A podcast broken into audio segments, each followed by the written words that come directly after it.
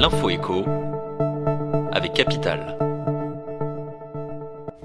On commence par l'exclu du jour qui concerne les détenteurs de parts de sociétés civiles de placement immobilier. Autour de HSBC d'abaisser le prix de la part de sa SCPI, Élise Pierre. Cette décision, annoncée mercredi 9 août aux partenaires de la société de gestion, a pris effet immédiatement. Conséquence, la valeur de la part a déjà reculé de 7%. Si HSBC REIM justifie ce mauvais tour fait à ses associés par la remontée des taux d'intérêt, rien ne l'y obligeait pourtant. Plus de détails sur notre site capital.fr.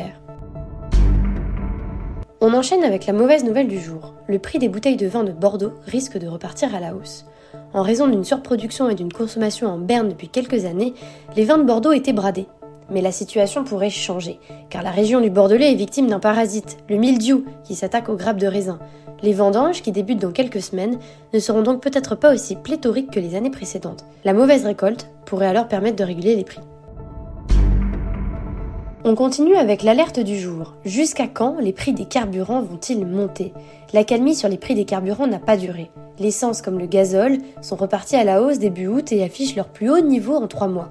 Une tendance qui risque de perdurer jusqu'à la rentrée à cause des coupes de production chez les pays exportateurs de pétrole. Plus d'informations sur capital.fr. On termine avec la surprise du jour, quand X, ex-Twitter, se monétise. Les premiers abonnés du réseau social d'Elon Musk ont reçu une fiche de paix. C'est en tout cas ce qu'assurent plusieurs d'entre eux qui ont multiplié les remerciements sur la toile à coups de Merci Elon ou Thanks Elon.